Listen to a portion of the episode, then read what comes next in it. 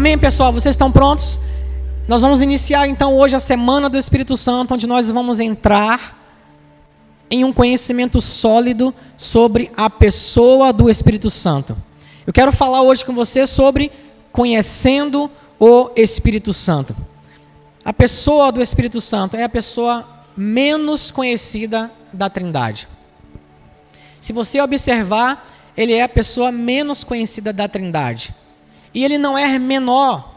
Ele é Deus como o Pai, ele é Deus como Jesus. Muitas pessoas têm muitas vezes dificuldade de se relacionar com a pessoa do Espírito Santo, exatamente porque não conhece de fato o Espírito Santo como uma pessoa que ele é. E não buscam ter um relacionamento pessoal com o Espírito Santo.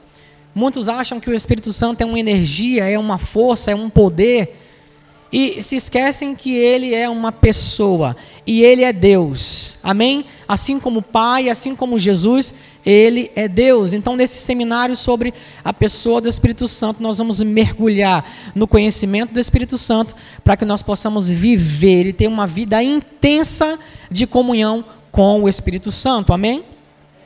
Gênesis, no capítulo 1, versículo 1, diz: No princípio criou Deus os céus e a terra. No original é isso que está escrito aí: Bereshit bara Elohim et Hashamaim vet haretzi. Essa, essa palavra Elohim, Elohim que está escrito aí, ó, Elohim, ela é a forma plural de El, que é Deus. Se você conhece alguém que tem no nome a palavra El, como Samuel, Daniel, Ismael, esse El é o nome de Deus. Por exemplo, Daniel, Deus é o meu juiz. Quando a pessoa tem no nome dela a palavra El, você já, essa pessoa já carrega o nome de Deus. E a forma plural de El é exatamente Elohim. E logo no princípio, eu já quero dizer para vocês que o Espírito Santo estava lá no meio da criação. Amém, pessoal? Você vê que a Bíblia foi exata em registrar que no princípio criou Deus, e esse Deus aqui é Elohim, plural. Por que a palavra plural para falar de Deus? Porque nós sabemos que estavam ali criando tudo, tudo que existe na criação: Deus Pai, Deus Filho e Deus Espírito Santo.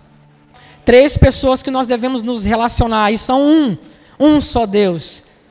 Nós devemos nos relacionar e aprender cada vez mais. Deus Pai, Deus Pai se relacionou com toda a humanidade durante todo o Antigo Testamento. Depois Jesus veio e ele foi revelado, e a gente vê a vida de Jesus sendo contada nos evangelhos. E a Bíblia fala que Deus enviou Jesus, vocês sabem disso, e a Bíblia também diz que Jesus, no final da sua vida terrena, ao entregar a sua vida, ele voltou ao Pai, ele foi aos céus, cumpriu a sua missão, e a Bíblia diz que ele não nos deixaria órfãos, mas que enviaria para nós um outro consolador, o Espírito Santo. Então, assim como o Pai enviou Jesus, pessoal, Jesus enviou quem? O Espírito Santo a nós. Então, que você possa crescer, e essa é uma semana de nós entendermos e crescermos cada vez mais no conhecimento do Espírito Santo. Ele é a pessoa que está conosco hoje. Hoje, é Ele que está conosco hoje, pessoal. Ele mora em nós, Ele habita em nós. O Espírito Santo foi derramado sobre nós. Amém? O Espírito Santo é uma pessoa, o Espírito Santo é Deus e ele ama você. Diga para alguém: o Espírito Santo ama você. Romanos 15, 30 diz assim: Rogo-vos, pois, irmãos, pelo nosso Senhor Jesus Cristo e também pelo amor do Espírito, que luteis juntamente comigo nas orações a Deus a meu favor o Espírito Santo é uma pessoa, o Espírito Santo é Deus e ele ama você. Diga amém. Ele ama você. Da mesma forma, na mesma intensidade que Deus Pai te ama. Da mesma forma, da mesma intensidade que Jesus ama você. O Espírito Santo ama você. E ele quer ter um relacionamento íntimo com você. O Espírito Santo é o agente de Deus sobre a face da terra hoje. Ele é o Espírito de Jesus. Ele é idêntico a Jesus. Ele é idêntico ao Deus Pai. Toda bondade, toda graça, compaixão, amor que encontramos em Jesus está presente no Espírito Santo. Toda bondade, todo amor, toda graça, toda compaixão, toda bondade está presente na pessoa do Espírito Santo que está em nós. Ele está dentro de nós. Amém? Você se alegra com isso?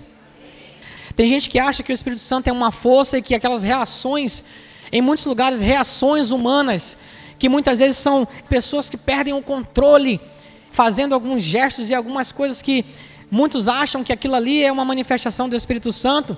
Não confunda, o Espírito Santo é uma pessoa, ele está em você. Não confunda com energia, não confunda com força, não confunda com essas coisas. Ele é uma pessoa e ele mora em você, ele habita em você.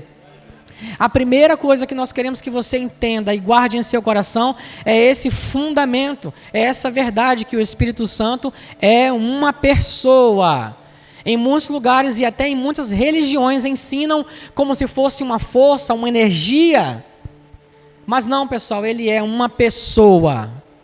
Como eu falei aqui, com todos os atributos do próprio Deus, ele é Deus com toda a bondade, toda a graça, compaixão, amor. Esse é o Espírito Santo. Ele ama você e ele está em você. A Bíblia usa alguns símbolos para descrever o Espírito Santo. E um deles é a pomba, por exemplo. E quando você vê essa imagem, né, e aí é preciso entender e não confundir quando nós quando muitos veem essa imagem da pomba e, Espírito, e a Bíblia usa o símbolo de uma pomba para falar do Espírito Santo, né? Muitas pessoas acham que, assim como você vê um, uma pomba e ela é, por exemplo, se você faz algum barulho, se você faz algum movimento perto dela, que ela vai embora, que ela sai, que ela é frágil. Não é essa, não é esse o atributo que você deve correlacionar com o Espírito Santo quando a Bíblia relaciona ele, quando a Bíblia usa o símbolo de uma pomba para falar dele. Talvez por isso alguns se refiram ao Espírito Santo como se ele fosse frágil, como se ele fosse sensível, às vezes até tímido e retraído, porque olha para a atitude o comportamento de, uma, de um pássaro desse e acha que é assim que o Espírito Santo é. Pessoas que não entendem que ele é uma pessoa, que acham que ele é uma energia ou que ele é até uma pomba. Acham que é difícil, por exemplo, de se aproximar dele e que qualquer coisa que você for fazer, se você fizer um barulhinho, se você fizer qualquer coisa errada, que ele vai bater as asas e voar como uma pomba, porque ele é tímido, porque ele é sensível, porque ele é frágil. Tem muita gente acha que acha isso. Mas deixa eu falar uma coisa para você, quando Jesus andava sobre a terra, mesmo no meio de multidões barulhentas, ele fazia milagres e nada o impedia. Nada o afugentava. Jesus estava andando e por onde ele andava, uma multidão seguia ele. E não era barulho e não era, sabe, nenhum movimento da multidão que afugentava, que, sabe, deixava Jesus tímido ou coisa assim. Da mesma forma que Jesus é, o Espírito Santo é, pessoal. Eles são um. As pessoas se esquecem que o Espírito Santo é representado por uma pomba. Na Bíblia, muitas vezes mas também simbolizado por fogo, rios de água viva, coisas que são tremendas, tremendamente poderosas. E você não pode utilizar-se de um único elemento, de um único símbolo para descrever e trazer um, fazer um paradigma de como é a pessoa do Espírito Santo. É por isso que nós precisamos conhecê-lo cada vez mais, porque ele é o agir de Deus hoje em nós, no meio da igreja. Esse é o Espírito Santo.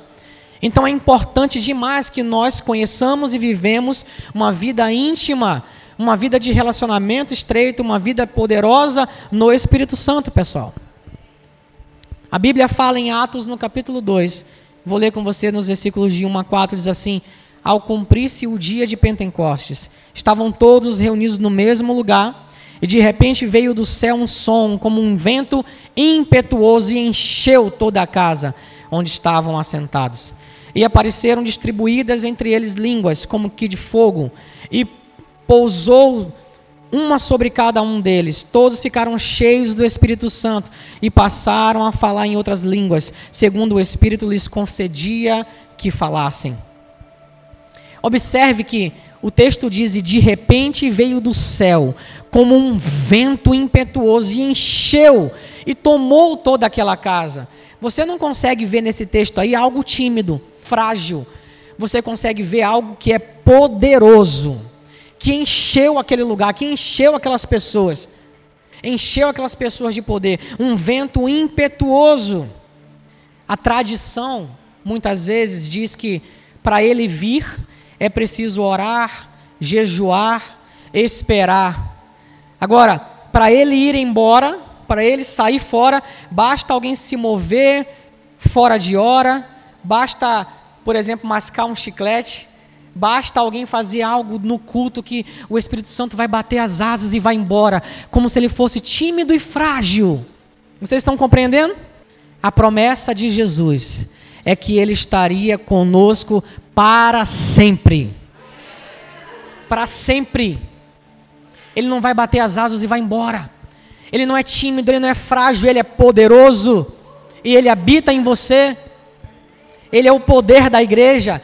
Ele é o poder que habita em você. A Bíblia fala que o mesmo poder que ressuscitou Jesus dentre os mortos, esse mesmo poder habita em nós através do Espírito Santo. Ele é poderoso e porque Ele é poderoso em você, você pode fazer e viver obras poderosas no Espírito Santo. Ele está conosco para sempre. Você é o templo, você é a casa, é a morada definitiva do Espírito Santo. Ninguém no Antigo Testamento teve uma relação tão próxima. Ninguém no Antigo Testamento teve essa relação de ter o Espírito Santo, a pessoa do Espírito Santo, a pessoa de Deus morando dentro delas. Ninguém no Antigo Testamento teve esse privilégio. Na nova aliança, você sabe, todos nós temos esse privilégio. O Espírito Santo habita, ele mora em nós definitivamente. Qual o propósito da vinda do Espírito Santo? Como eu falei, né, o Pai revela Jesus. Jesus revelou e derramou o Espírito Santo sobre nós. Ele disse: Ele é o consolador que vai estar com vocês. É o Espírito Santo que está hoje com a igreja, pessoal. É o Espírito Santo que está hoje com a gente. Ele veio para nos manter próximos em uma intimidade com o Pai Celestial. O Espírito Santo vivendo em nós é Deus nos abraçando, pessoal. O Espírito Santo vivendo em nós é Deus nos abraçando. Não tenha dúvida disso, e isso é algo que é definitivo ele não é frágil, ele não é tímido, ele, ele habita em você, ele está com você para sempre, o tempo todo. O Espírito Santo em nós é para trazer intimidade com o nosso Pai, é para trazer intimidade com o Pai, intimidade com Deus, intimidade com Ele. Atos 10 relata a ida de Pedro à casa de um centurião chamado Cornélio. Veja comigo isso.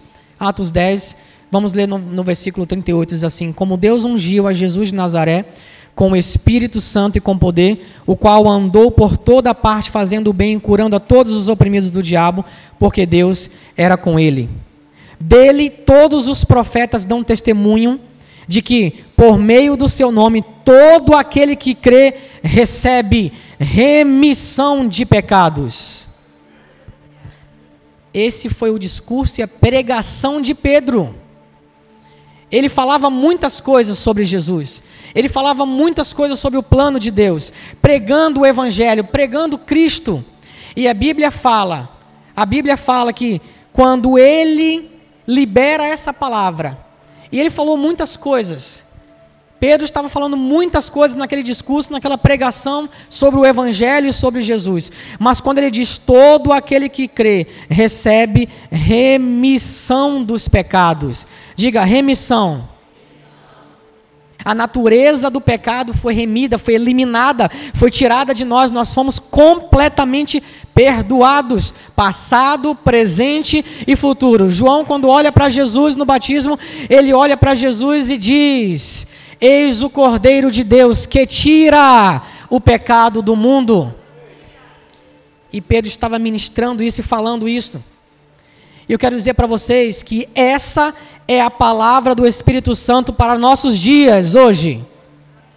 A igreja precisa pregar Cristo para que elas recebendo Jesus, se tornem novas criaturas e possam entender que, uma vez feitas novas criaturas, são completamente perdoados e amados. Completamente perdoados e amados. O versículo 44 diz: Ainda Pedro falava essas coisas quando caiu o Espírito Santo sobre todos os que ouviam a palavra. Você consegue perceber, lendo o texto, que o Espírito Santo interrompe Pedro e cai sobre as pessoas, e cai e enche aquele lugar. Essa palavra aí que está escrito caiu é epipípito. Cair em cair em ou sobre, deitar-se sobre, colocar pressão sobre, abraçar amorosamente. O que aconteceu naquela hora, enquanto Pedro pregava, o que aconteceu é que o Espírito Santo interrompe ele. No momento do discurso em que ele diz que todo aquele que receber Jesus recebe remissão de pecados, porque essa é a maior cláusula da nova aliança. Dos seus pecados eu jamais me lembrarei dos seus pecados eu jamais me lembrarei, diz o Senhor. E enquanto ele pregava o Espírito Santo nessa hora, é muito interessante, pessoal. Ele, ele falou muitas coisas, ele, ele traz diversas coisas maravilhosas. Depois você pode ver no texto, pregando sobre Jesus, sobre o amor de Deus, pregando sobre Cristo e a eficácia do seu poder.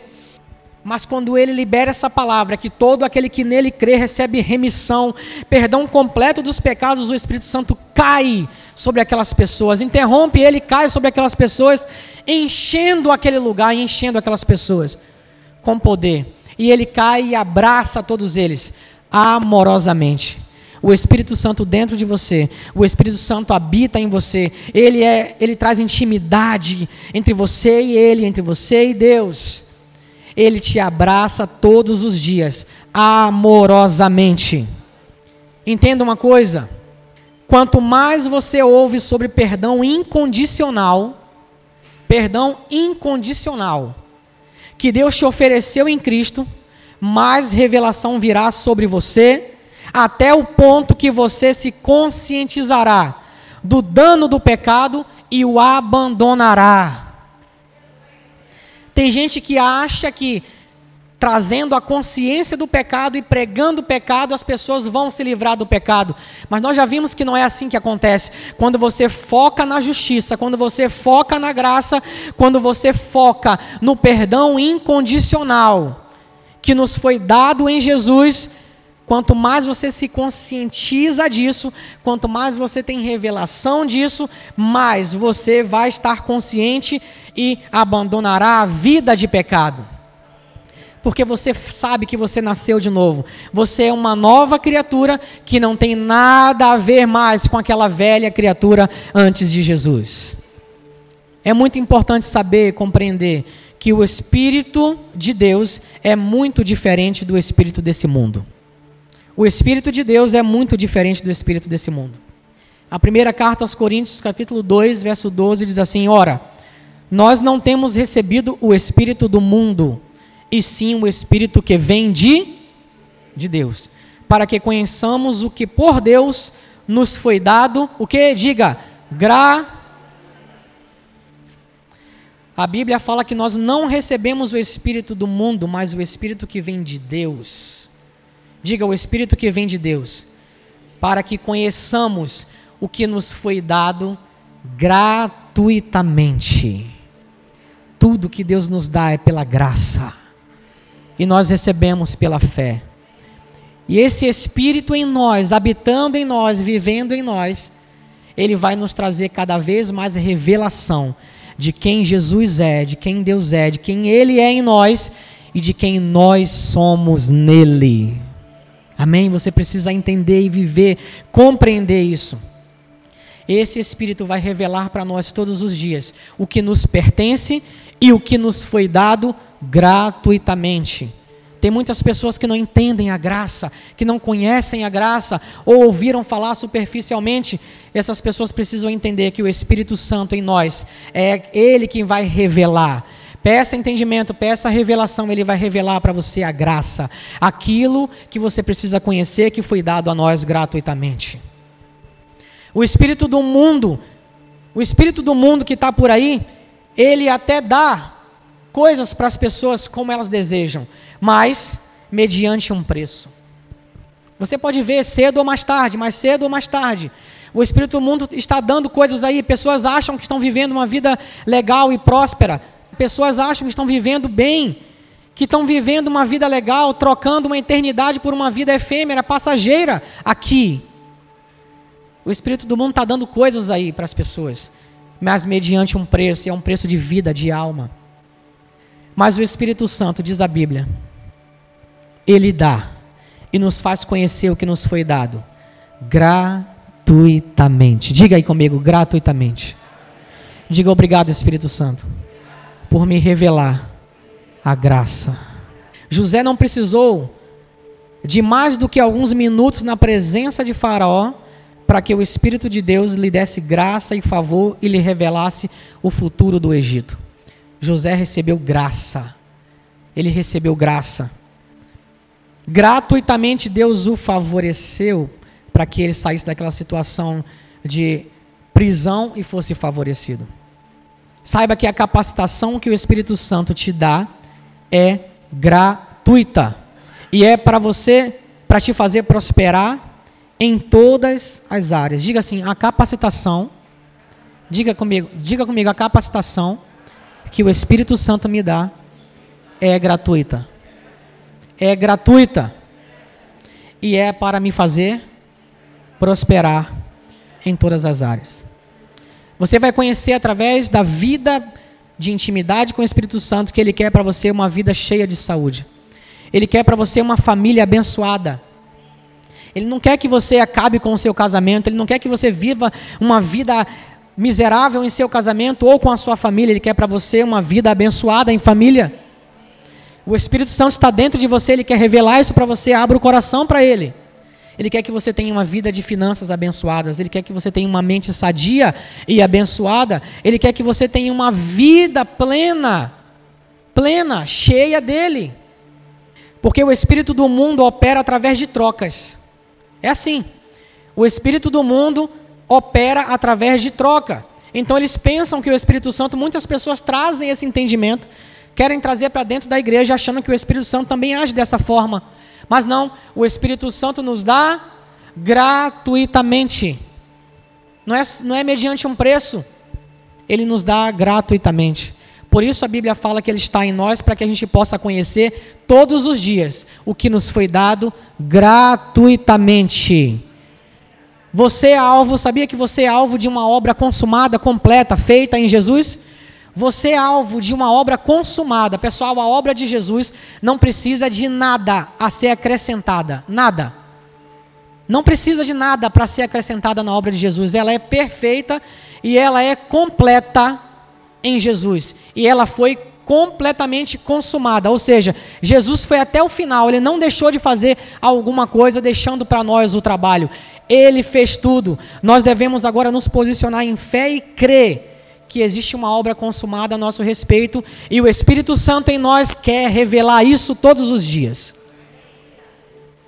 Se você ainda não tem revelação da obra completa, consumada, perfeita de Jesus sobre a sua vida, peça a revelação ao Espírito Santo que mora, que habita em você. Ele vai revelar mais de Jesus para você.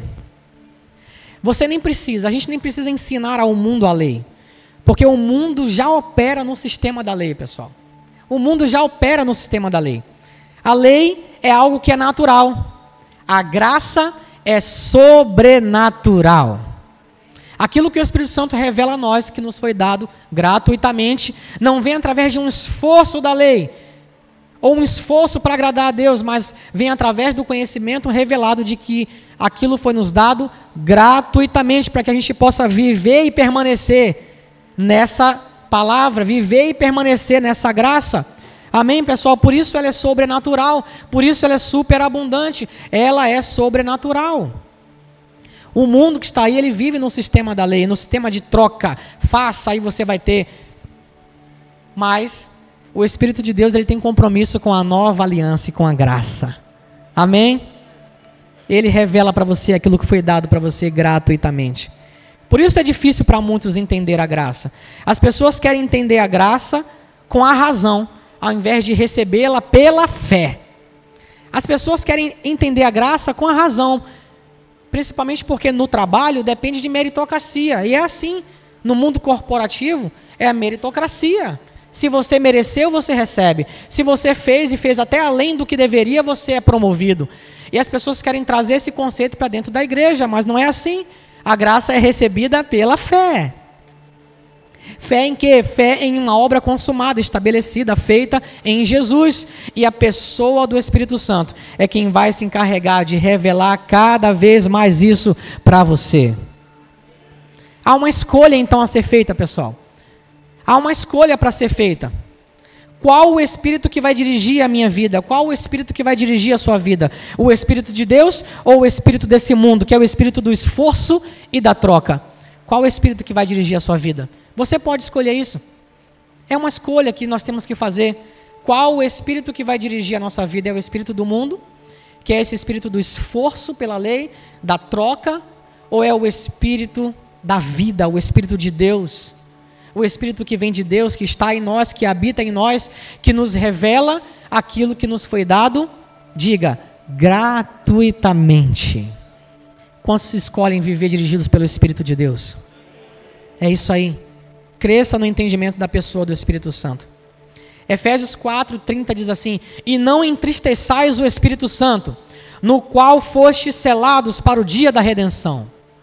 E eu deixo uma pergunta aqui para vocês, porque esse texto tem sido muito mal utilizado.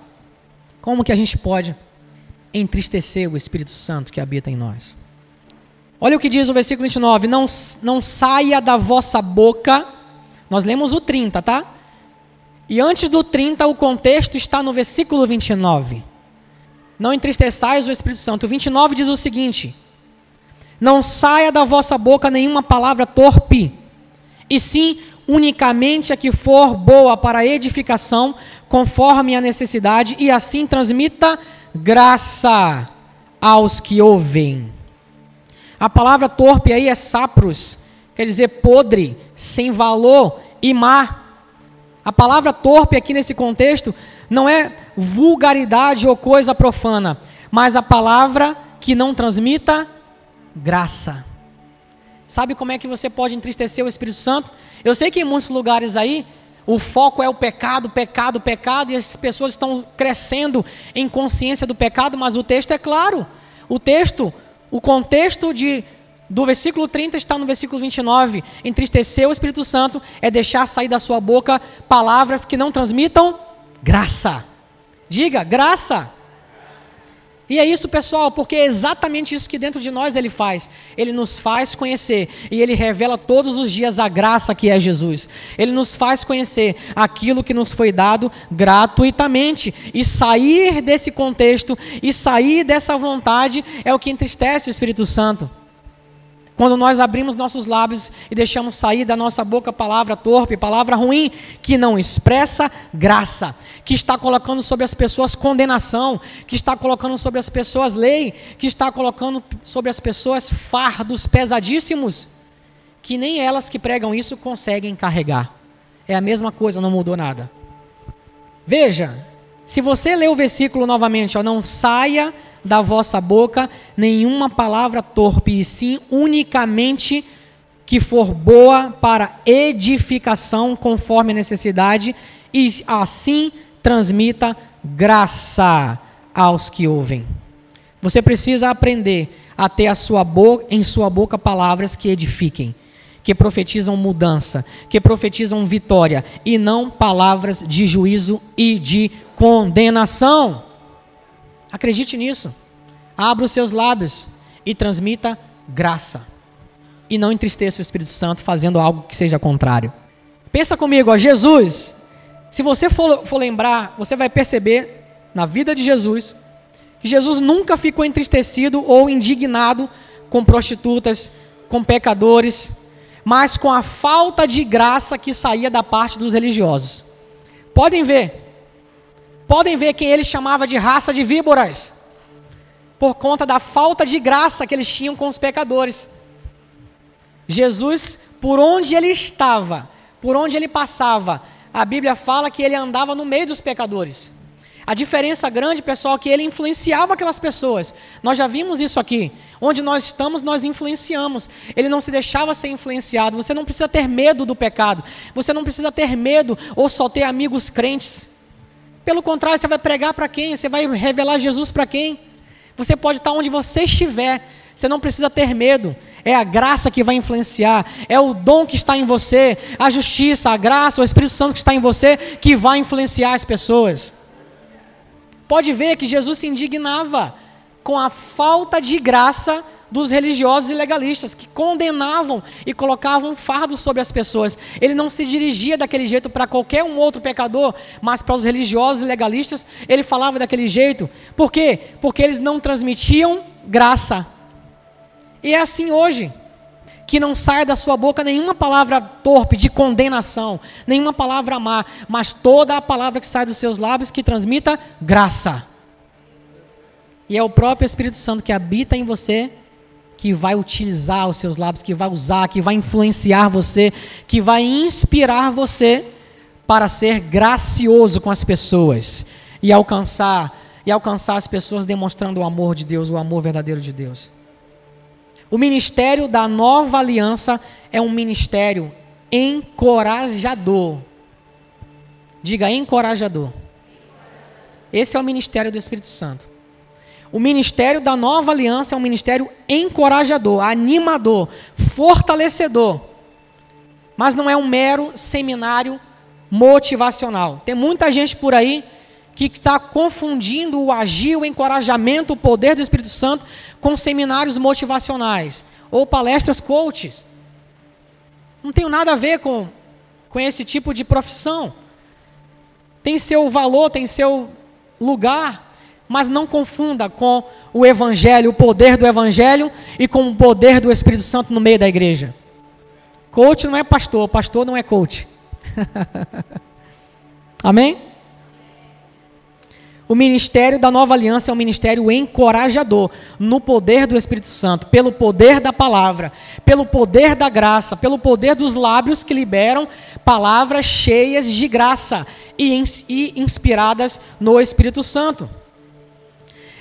E tampouco ele é um ministério da antiga aliança que se baseava na lei, na resposta do homem à lei, no esforço do homem à lei. Não é isso que é o ministério do Espírito Santo. Num seminário motivacional, o preleitor te dá sete passos. E se você seguir cada um, ele te garante que você terá sucesso. Faça isso, faça aquilo, são sete passos, faça desse jeito, faz aqui o roteirozinho e você vai ter sucesso. Mas o ministério da nova aliança que pregamos é a palavra não tem sete passos, não tem método, não tem é, estratégiazinha de homem, elaborada por homem, para você ter um sucesso, seja em que área que for. No ministério do Espírito Santo, a nova aliança que nós pregamos é a palavra fiel. Amém? E eu posso garantir para você que não há nada mais poderoso na face da terra do que a palavra de Cristo. Não há nada mais poderoso na face da terra do que a palavra de Cristo. Ou pelo menos é o que se espera, né, que a igreja pregue. Pregue essa palavra poderosa. Porque quando isso acontece, pessoal, quando a gente prega essa palavra genuína, poderosa, o Espírito Santo confirma essa palavra. O exemplo de Atos 10 é marcante demais, é muito poderoso. Pedro prega a palavra na casa de Cornélio e nem precisou orar ou impor as mãos. Vocês perceberam isso? E o Espírito Santo confirmou aquela palavra quando caiu no meio das pessoas e abraçou amorosamente todos aqueles que estavam ouvindo. Não é um método, não são sete passos, é a poderosa palavra de Cristo. E o Espírito Santo dentro de nós, dentro de mim, dentro de você, ele está aí para revelar Jesus e revelar o poder e a eficácia dessa palavra transformando, mudando a nossa vida, nos levando para um patamar mais elevado. Amém? Quantos querem? Você quer viver isso cada vez mais? Conheça cada vez mais a pessoa do Espírito Santo. Atos, no capítulo 14, você vê Paulo em Listra, uma cidade chamada Listra, pregando a palavra. Durante a pregação, ele percebe que um homem paralítico desde o nascimento. Tinha um homem ali paralítico, desde o nascimento. Paulo percebe que ele tinha fé para ser curado. Paulo não impõe as mãos sobre ele e sequer ora. Apenas diz: apruma-te sobre os seus pés. E o homem saltou e andava. Nós entendemos pela palavra de Deus que a fé é algo perceptível, pessoal. Diga, a fé é perceptível.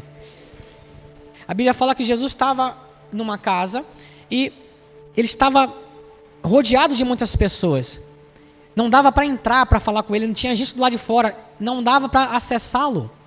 E algumas pessoas precisavam que um milagre acontecesse na vida de, uma, de um amigo deles. E a Bíblia fala que essas pessoas carregaram essa, essa outra pessoa e levaram até Jesus pelo telhado. Subiram no telhado, destelharam uma parte daquela casa e desceu aquela pessoa logo perto de Jesus. E a Bíblia diz que, a Bíblia fala exatamente assim: e vendo-lhes a fé, olha só, a fé é perceptível. Jesus viu a fé deles, porque, meu irmão, para fazer aquilo ali foi um ato de fé. Só a fé moveria as pessoas para fazer aquilo ali. Então, vendo-lhes a fé, olhou para ele e disse: Teus pecados estão perdoados. E mais uma vez, os religiosos que estavam ali acharam um absurdo Jesus fala falar isso. Como pode? Só Deus pode perdoar pecados. Entende como aqueles religiosos legalistas que andavam ali em volta tentando sempre pegar Jesus em alguma coisa, eles não tinham uma palavra de graça, eles tinham uma palavra de condenação o tempo todo. E era isso que indignava Jesus. Jesus olha para aquele homem e diz: Seus pecados estão perdoados. Eles aí falam desse jeito, né? Pensam desse jeito, Jesus fala: Para que vocês saibam que o filho do homem tem poder e autoridade para perdoar pecados, eu digo para ele agora: levanta e anda. Jesus é poderoso, pessoal. Jesus é poderoso, Ele é todo poderoso. E esse poder habita em nós, o Espírito Santo. Da mesma forma em Listra, Paulo pregando, ele não orou, ele não impôs as mãos, ele pregando a palavra. Ele viu que aquele homem tinha fé para ser curado, porque a resposta, pessoal, a resposta à pregação da graça é a fé. Tem gente aí pregando fé e pregando falsos milagres à torta e à direita, mas a re resposta real à pregação da graça e à vivência de milagres é a resposta da fé. Tem gente querendo ser maior que Jesus aí fora, criando coisas, inventando coisas. A Bíblia fala que Jesus, Jesus, Jesus, na cidade que ele havia sido criado, ele não pôde fazer muitos milagres, porque as pessoas não tinham fé, não criam na palavra que, era pregada. E tem gente aí querendo ser maior do que Jesus, criando artifícios e meios para falsificar e até fabricar milagres que não provém da fé genuína na graça e na palavra genuína. Quando eu digo aqui que na igreja nós temos arrependimento todos os dias, mudança de mente todos os dias, porque nós pregamos a palavra da verdade, que muda a mente da pessoa e ela troca de mente o arrependimento genuíno é esse, metanoia, ela troca a forma de pensar e passa a viver de acordo com a palavra. Aqui nós temos libertação todos os dias, porque a Bíblia fala que conhecereis a verdade, e a verdade vos libertará. Aqui tem milagre todos os dias. Quando você que está ouvindo a palavra da graça, você crê e usa a sua fé para ser liberto de uma doença, seja o que for. Não coloque a sua fé em mim ou, ou em nenhuma pessoa mas coloque a sua fé na palavra genuína, na graça. Amém, pessoal? É isso, você vai viver. E quantas pessoas a gente ouve, né, retornando para a gente, que só de levar a revelação dessa palavra que é ministrada em suas casas, em seus lares, durante a semana, estão vivendo milagres. Milagres. Problemas sendo solucionados, doenças desaparecendo, por conta do poder da pregação do Evangelho da graça e da fé genuína que é a nossa resposta. A Bíblia diz que o Evangelho é poder de Deus para a salvação. E a palavra aqui é sotéria, que vem de sozo. Sozo quer dizer salvo, liberto, preservado, próspero, curado, abençoado. Nós já vimos inclusive isso aqui. Esse é o Evangelho, esse é o poder de Deus. Então, se eu prego a palavra de Cristo, a palavra da graça, adivinha o que acontece? Se nós pregamos a palavra de Cristo, essa palavra em si ela é poderosa. Adivinha o que acontece? Mas não é fabricado, é genuíno. O que acontece é genuína libertação. O que acontece é genuína salvação. O que acontece é cura genuína no, na alma, no corpo físico. O que acontece é isso, pessoal. Porque é fruto não de um esforço meu, mas do poder do Espírito Santo que habita em nós. Nós sabemos que isso nos foi dado pela graça e nós respondemos pela fé. Você não precisa esperar até o final do culto ou por um apelo para receber o seu milagre, mas pode receber já, hoje, agora, pois o ministério do Espírito Santo está em ação continuamente enquanto a palavra é pregada. Preste atenção nisso aqui, ó. O Espírito Santo, o ministério do Espírito Santo está em ação, curando, libertando enquanto a palavra é pregada. Vocês viram isso aqui, pessoal? Paulo pregando e o Espírito Santo confirmando a palavra, curando. Jesus pregando e o Espírito Santo curando, e Jesus curando. Vocês viram aqui Pedro pregando essa palavra na casa de Cornélio, e quando ele fala sobre a, a cláusula mais importante da, da, nova aliança, o Espírito Santo cai sobre eles e confirma toda a palavra, batizando com o Espírito Santo. Amém? Essa semana eu quero encorajar você, que já é batizado com o Espírito Santo, a estar aqui com a gente, orando em línguas todos os dias, orando no Espírito, edificando a si mesmo, orando mistérios com Deus, como diz a palavra coisas que você não entende, a sua mente não entende, mas que são desbloqueadas no mundo espiritual. E é por isso que tem gente que tem a rotina de orar em línguas e olhar, de orar no Espírito, é batizado com o Espírito Santo e ora no Espírito. Eu quero dizer que isso não é para um ou para outro, não é para um grupo, para uma elite, isso é para todos, é para vocês, é para todo mundo que crê. Deus não quer que um se edifique e o outro não. Não faz sentido. Isso é para todo mundo que crê. E muitas pessoas que, se, que têm uma vida de oração no Espírito, que sabem da importância disso, começam a viver coisas sobrenaturais sendo desbloqueadas e acontecendo de bom na vida delas. E às vezes a pessoa fala para mim, cara, eu nem orei por isso. E eu nem pedi isso. Alguém já ouviu alguém falar isso? E aconteceu? Você acha que não orou, mas você fez a oração perfeita. A sua mente boiou e não acompanhou, mas no seu espírito você orou. É isso, pessoal. E às vezes as pessoas não entendem como as coisas boas começam a acontecer, destravar coisas na vida, problemas sendo solucionados, coisas poderosas pela oração do Espírito. Quem vai influenciar você, quem vai dirigir você, escuta aqui, quem vai inspirar você nessa oração é o Espírito Santo que está dentro de você. Entenda, não é o Espírito Santo que ora, tá? Você é que ora, ele inspira você. E você ora de acordo com aquilo que ele te inspira.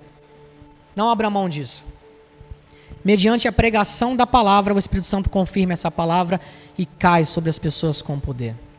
2 Coríntios 3, de 5 a 11, diz assim: Não que por nós mesmos sejamos capazes de pensar alguma coisa como se partisse de nós. Pelo contrário, a nossa suficiência vem de Deus, o qual nos habilitou para sermos ministros de uma nova aliança, não da letra, mas do Espírito, porque a letra mata mas o Espírito vivifica.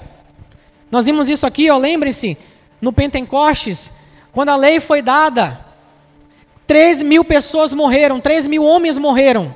Nós vimos isso aqui.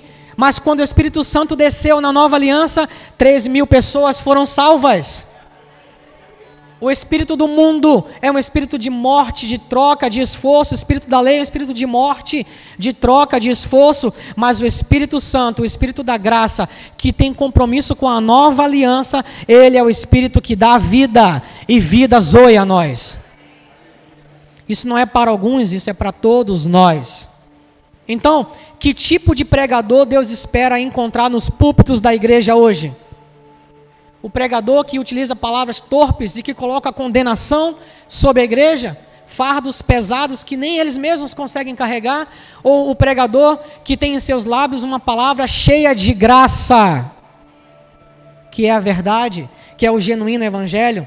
Alguém que prega uma palavra que traz condenação, culpa, acusação, legalismo, tradições, ou alguém que ministre sobre a genuína justiça que temos em Cristo. Porque a Bíblia diz, pessoal, que Deus fez de Jesus pecado para que nós fôssemos abençoados. Deus fez de Jesus maldição para que nós fôssemos feitos uma bênção. Ele se fez maldição, ele se fez pecado para que nós fôssemos feitos a justiça de Deus em Cristo. Diga assim: Eu sou a justiça de Deus em Cristo. Vocês estão compreendendo, pessoal? Vocês estão entendendo a ação do Espírito Santo em nós? Confirmando essa palavra e trazendo revelação e entendimento? A pregação que se baseia a antiga aliança traz à tona suas falhas e pecados. É assim, porque diante da lei nós somos completamente insuficientes. Mas a pregação com base na nova aliança traz a revelação da sua nova condição em Jesus. Você é uma nova criatura. Sobre a antiga aliança, Deus cobrava justiça por parte do homem. Na nova aliança, o Espírito de Deus provê, fornece gratuitamente justiça ao homem que em si é falido. De nós mesmos, pessoal, nós não conseguimos nada. De nós mesmos, é loucura a pessoa que levanta, por exemplo, eu falo aqui, o cálice da ceia e acha que é qualificado em si mesmo por alcançar justificação por obras. É loucura, ninguém tem esse, ninguém conseguiria, ninguém seria qualificado dessa forma. Aliás, a Bíblia deixa clara que diante da lei ninguém é justificado, ninguém é justificado. Na nova aliança, o Espírito provê. Nosso lugar hoje não é o Monte Sinai, o Monte Sinai é o monte onde foi, foram dadas as leis escritas em pedras. O local, o local do ministério das tábuas de pedras da lei. O nosso monte hoje é o Monte Sião, o local do ministério do Espírito Santo. Amém? Amém? A gente não está mais sobre a lei. A gente não vive mais diante do Monte Sinai, mas do Monte Sião, o ministério do Espírito e da graça e da vida. A lei é dada no Monte Sinai, como nós vimos aqui. Né? E a lei fala daquilo que o homem devia realizar, as suas obras, aquilo que ele podia fazer para agradar a Deus. No Monte Sião, o Espírito Santo é concedido. As pessoas falavam em línguas. Os ouvintes os ouviam falando sobre as grandezas de Deus. Imagina as pessoas sendo usadas, cheias do Espírito Santo, falando em línguas e as pessoas ouvindo grandezas da parte de Deus.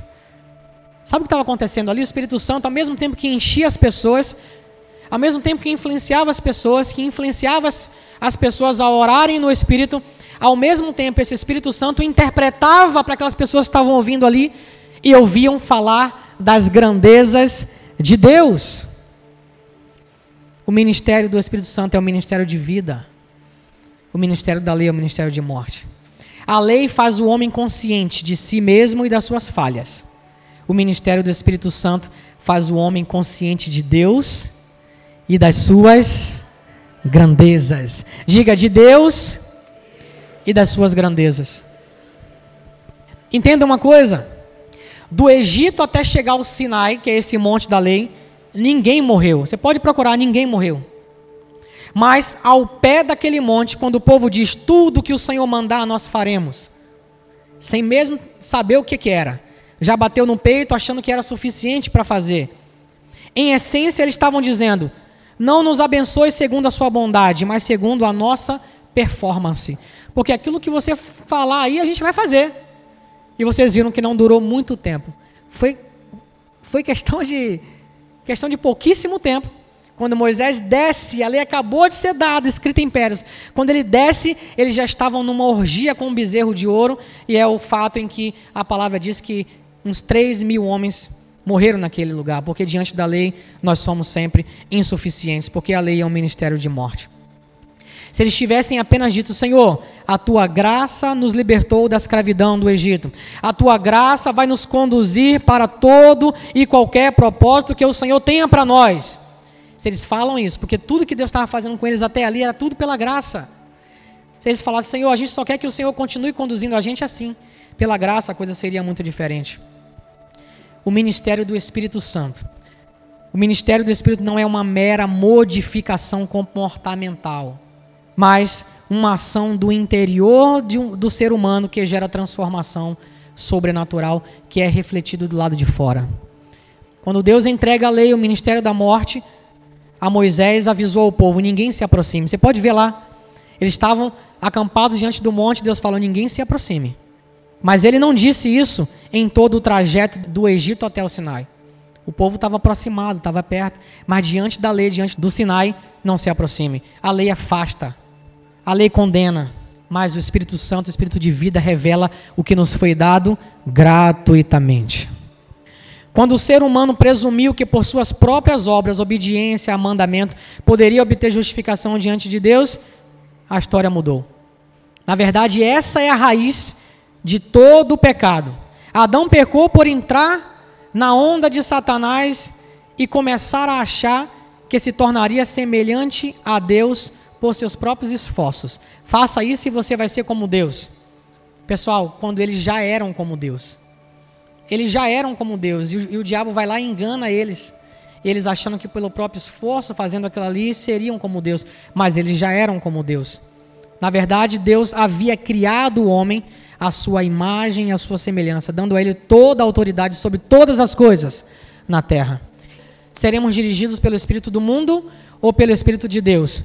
Da mesma forma, eu digo para vocês: não permita que o diabo te convença que você só conseguirá ser abençoado se obedecer, se se esforçar, se fizer por onde e se fizer a sua parte. Não permita que o diabo te engane dessa forma. A obra de Cristo foi completa. A sua parte nessa aliança, na nova aliança, a dispensação do Espírito Santo, a sua parte é, diga bem forte comigo, crer. Diga a minha parte é simplesmente crer. Porque aquilo que foi dado para nós, foi dado para nós gratuitamente. A escolha que a gente precisa fazer é: por quem eu quero ser guiado? Pelo espírito do esforço, pelo espírito da troca que está no mundo, ou pelo espírito de Deus, que nos revela o que nos foi dado gratuitamente? Gratuitamente. A nossa posição nesse caso aí é crer.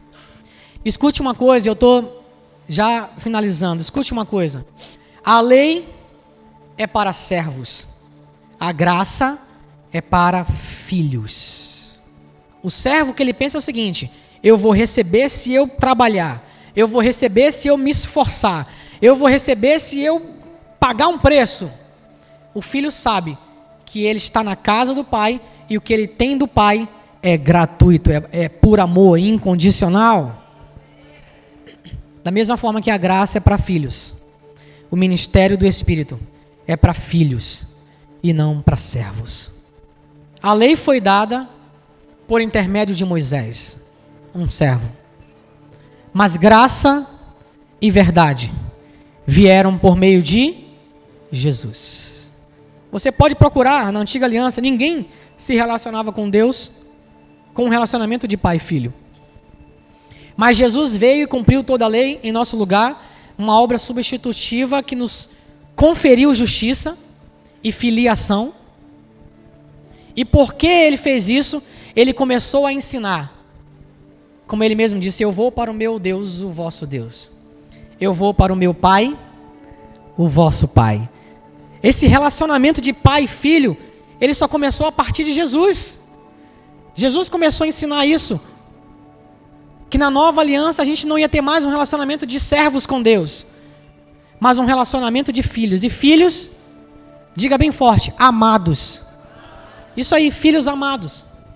Mas, pastor, eu não sou servo, está errado eu dizer que, por exemplo, é, é servir na igreja. Quando a gente fala, por exemplo, servir na igreja, servimos a Deus, servindo pessoas, está errado isso? De forma alguma. Mas é muito importante que você tenha clareza em seu entendimento e em seu coração de que nós somos por condição, diga, por condição, eu sou filho. Mas por opção, eu sou servo. O filho que ama ao seu pai, o filho que sabe que é amado e ama ao seu pai, e ama a obra do teu pai, ele decide, ele opta por servir. Ele sabe que ele é filho, na condição ele é filho, mas ele é um filho bom, ele é um filho amoroso com o seu pai, que ama a obra do seu pai e ele opta por servir. Nós somos filhos e filhos amados e optamos servir. Eu optei servir vocês aqui. Todas as pessoas que estão trabalhando hoje aqui e que fazem alguma coisa aqui neste lugar optaram por servir, mas por condição são todos filhos. Amém? Vamos orar.